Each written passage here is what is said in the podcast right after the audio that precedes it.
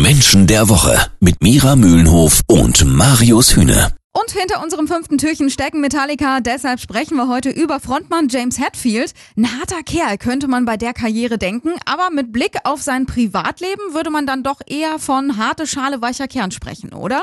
Ich würde gar nicht sagen harte Schale weicher Kern, sondern ich würde sagen harte Schale trauriger Kern. Und das ist ja letztlich das, was äh, er nach draußen trägt. Das ist so eine Mischung aus ganz viel Schmerz, was er wirklich rausschreit, aus dieser harten Schale raus.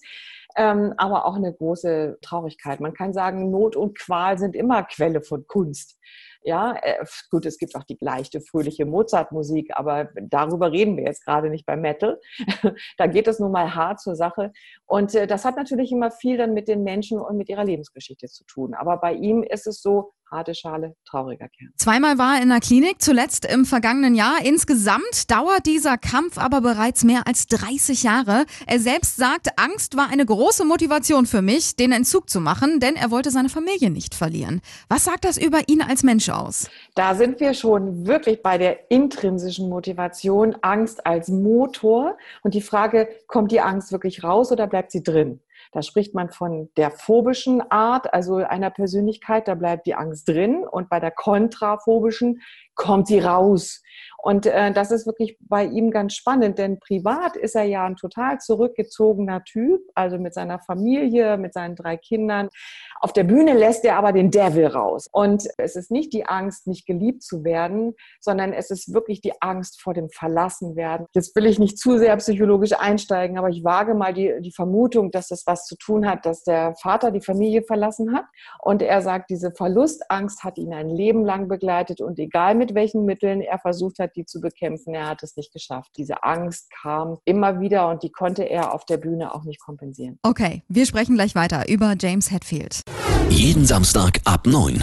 Menschen der Woche. Und wir sprechen weiter über James Hetfield von Metallica. Du hast eben schon erzählt, dass sein Vater die Familie sehr früh verlassen hat. Aber nicht nur sein Vater war ja früh weg, er hat auch seine Mutter schon mit 16 verloren. Und ihm wurde sogar verboten zu trauern, weil seine Eltern Mitglieder der Christian Science waren. Nicht so leicht wegzustecken, sowas, ne? Ja, da haben wir wirklich eine Verstärkung. Erst ist der Vater gegangen, dann die Mutter verloren über die Krebserkrankung. Dieses nicht trauern können.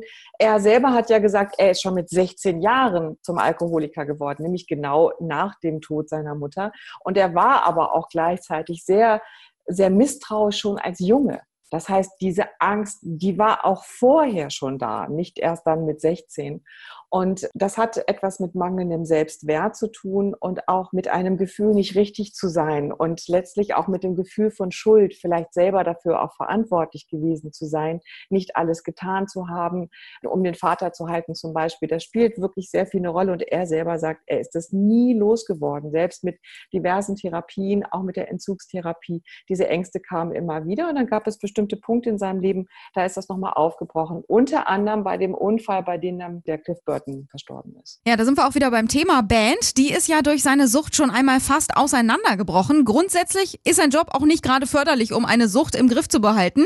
Glaubst du, er wird da irgendwann komplett standhaft bleiben können oder müsste er dafür seinen Job an den Nagel hängen? Die Frage ist, äh, wird etwas angeheizt oder wird etwas quasi wirklich kompensiert. Und bei ihm ist es so eine Mischung. Auf der einen Seite hat die Band ihm auch immer geholfen, weil die Band ihn quasi ausgehalten hat, trotz aller Aggressivität, trotz seines Jähzorns ohne die Band hätte er es vielleicht gar nicht geschafft. Und trotzdem ist natürlich so ein Leben getrennt von der Familie, auf Tour zu sein, dieses obligatorische, sage ich mal fast, irgendwie nach dem Auftritt ins Hotel und da ist dann keiner mehr. Diese Einsamkeit hat ihn äh, sicherlich auch im, immer wieder zurückkatapultiert und ihn wieder auf seine wie er selber sagt, Dämonen zurückgeworfen. Natürlich wünscht man ihm, dass er es überwunden hat für immer. Und trotzdem ist es häufig so, dass also ein Rest immer noch bleibt. Die Frage ist nur, wie er mit Halt und Rückhalt seiner Familie damit umgehen kann. Ich danke dir, Mira. Gerne.